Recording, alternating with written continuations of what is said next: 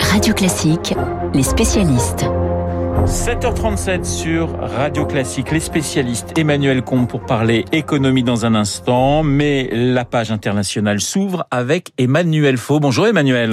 Bonjour Renaud, bonjour à tous. Il faut évoquer les événements exceptionnels hein, qui se déroulent depuis euh, dimanche à Cuba. Des milliers de Cubains sont descendus dans la rue pour protester contre les restrictions économiques imposées à la population. Emmanuel, c'est inédit ce qui se passe actuellement à La Havane et dans tout le pays. Oui, alors c'est à la fois euh, inédit, euh, furtif et significatif. Euh, c'est inédit parce que jusqu'à présent, tout rassemblement ou toute manifestation sur l'île castriste devait recevoir le feu vert des autorités ou était organisé par elle et par le Parti communiste cubain. Cette fois, évidemment, non seulement le PC n'a rien autorisé, mais c'est ce pouvoir post-castriste qui est visé par le mouvement de protestation, mouvement furtif puisqu'il n'a duré pour l'instant qu'une journée mais un mouvement significatif car il ne s'agit pas d'une manifestation isolée. C'est une quarantaine de rassemblements qui ont eu lieu en même temps dimanche dans différentes villes, différentes villes et différents villages de Cuba, de la capitale La Havane à Santiago, à l'autre bout de l'île. Et ce ne sont pas quelques dizaines de Cubains, mais des milliers, ce qui est assez audacieux compte tenu de l'interdiction officielle. Alors ces manifs, c'est un couvercle qui saute, car il y a, c'est vrai, un, un vrai ras-le-bol dans la population, ras-le-bol économique et social parce que de nombreux Cubains ne supportent plus leur régime quotidien, les coupures d'électricité, le rationnement alimentaire et d'autres conséquences de la situation économique de leur pays, de leur pays qui est en partie liée aux mesures d'embargo appliquées par les États-Unis et qui est compliquée aussi bien sûr par la crise sanitaire depuis un peu plus d'un an. Ce qui est nouveau aussi et ce qui rend ce mouvement encore plus inédit, c'est qu'il y a un message politique chez les manifestants qui criait dimanche dans la rue Liberté, abat la dictature, nous avons faim. Alors vous savez que Fidel Castro est mort il y a un petit peu moins de cinq ans. Il avait passé les commandes à son frère Raoul quelques années auparavant. Mais ce qui est certain, c'est que ces manifestations étaient impensables du temps des Castro. Et le fait qu'elles existent aujourd'hui, bah, c'est en soi un événement. D'ailleurs, euh, l'actuel président un cubain, Miguel Diaz, s'est exprimé hier en pointant les Américains. Oui, euh, contraste hein, d'ailleurs hier, parce que les rues se sont vidées tout d'un coup pour laisser place à la parole présidentielle. Même les réseaux sociaux et Internet ont été réduits au silence toute la journée. Et là où Fidel aurait discouru pendant quatre ou cinq heures, ben Miguel Diaz a, parlé pendant une vingtaine de minutes à la radio et à la télévision. Le dirigeant castriste, qui était entouré de quelques-uns de ses ministres, a d'emblée accusé les États-Unis de vouloir asphyxier l'économie cubaine pour provoquer, a-t-il dit, des troubles sociaux dans l'île et en entraîner un changement de régime.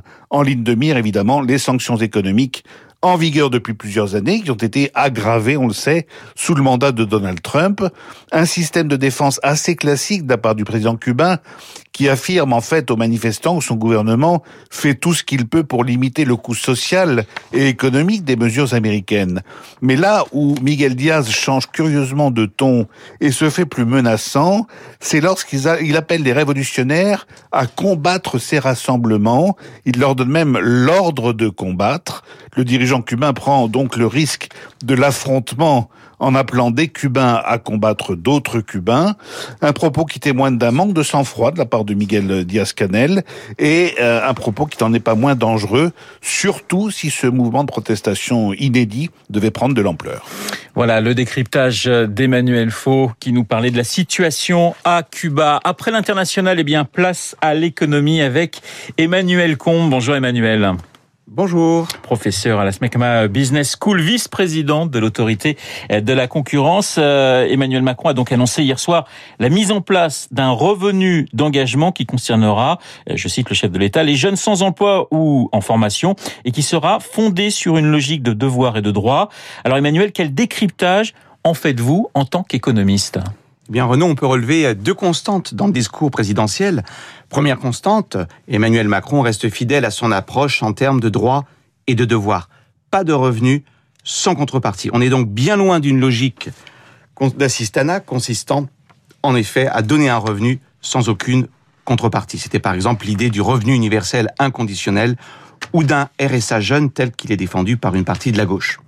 Secondement, on reste sur un dispositif très ciblé en termes de population. Il s'agit de s'adresser à la jeunesse la plus fragile. En particulier, le dispositif vise ceux que l'on appelle parfois les NIT. Alors justement, Emmanuel, les NIT, de quoi s'agit-il?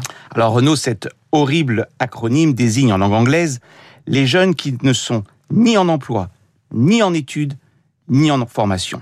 Et on parle, tenez-vous bien, de chiffres assez significatifs pour un pays comme la France. En 2019, selon l'INSEE, les NIT représenteraient environ 13% des 15-29 ans, soit 1,5 million de personnes. Dit autrement, un jeune sur cinq.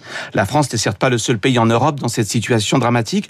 On retrouve cela en Italie, en Espagne, en Grèce et dans les pays de l'Est. A contrario, les pays nordiques présentent de faibles taux de NIT. Alors en quoi les NIT sont-ils un, un véritable sujet? Eh bien en économie, si un jeune n'a pas le minimum de formation, c'est-à-dire de capital humain, et qu'en plus il est éloigné du marché du travail, alors la probabilité qu'il trouve un emploi demain devient quasi nulle. Il tombe alors dans une véritable spirale de l'assistanat durable. Il faut donc impérativement lui remettre le pied à l'étrier avec une incitation monétaire avant qu'il ne soit trop tard. Et on a déjà un dispositif pour cela qui s'appelle la garantie jeune. Elle consiste à signer un contrat entre un jeune en grande précarité et une mission locale dans le but de le réinsérer sur le marché du travail. Cela s'accompagne en contrepartie d'une aide financière dont le montant peut aller jusqu'à 500 euros par mois sur une période de 18 mois. En contrepartie, le jeune s'engage à suivre des ateliers, réaliser des entretiens individuels, des stages en entreprise, et cela, Renault marche plutôt pas mal.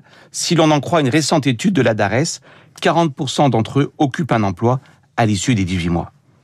Alors, où est la nouveauté si cela existe déjà, Emmanuel? La garantie jeune est en pratique assez peu mobilisée. Nous parlions de 1,5 million de NIT. On parle au mieux pour la garantie jeune de 200 000 jeunes accompagnés.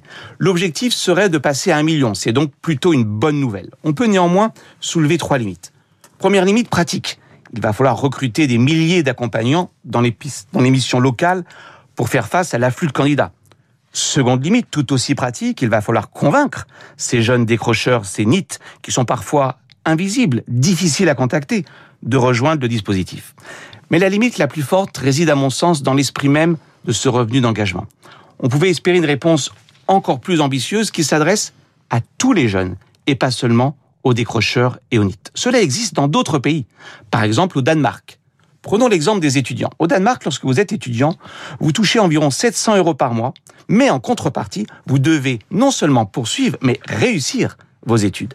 Tout retard supérieur à 6 mois dans la poursuite des études se traduit par une interruption automatique de rémunération. On a donc bien l'idée du donnant-donnant, du co-investissement entre l'État et le jeune dans le capital humain, mais qui est élargi à toute la jeunesse. Ceux qui sont en apprentissage, ceux qui sont en insertion, ceux qui sont étudiants. Une sorte finalement de revenu universel d'insertion pour les jeunes. Alors cela coûte cher, mais l'on parle ici d'un investissement dans le capital humain. Qu'est-ce que cela veut dire? Un jeune bien formé et donc insérés sur le marché du travail, ce sont autant de revenus de l'assistance qui n'auront pas à être supportés demain. De plus, à l'heure où l'on annonce une taxation des profits de toutes les multinationales à hauteur de 15%, la France peut espérer des rentrées fiscales supplémentaires de l'ordre de 6 milliards d'euros. 6 milliards, c'est peu ou prou le coût net de ce revenu universel d'insertion pour tous les jeunes.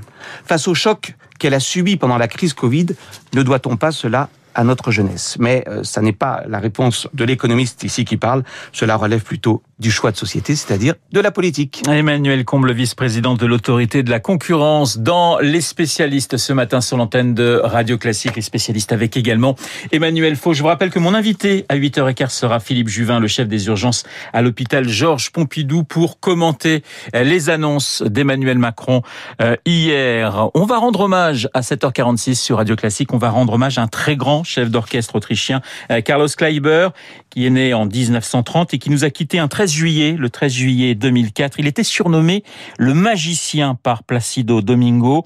Petit extrait de Mozart, petit extrait de la symphonie numéro 40, premier mouvement.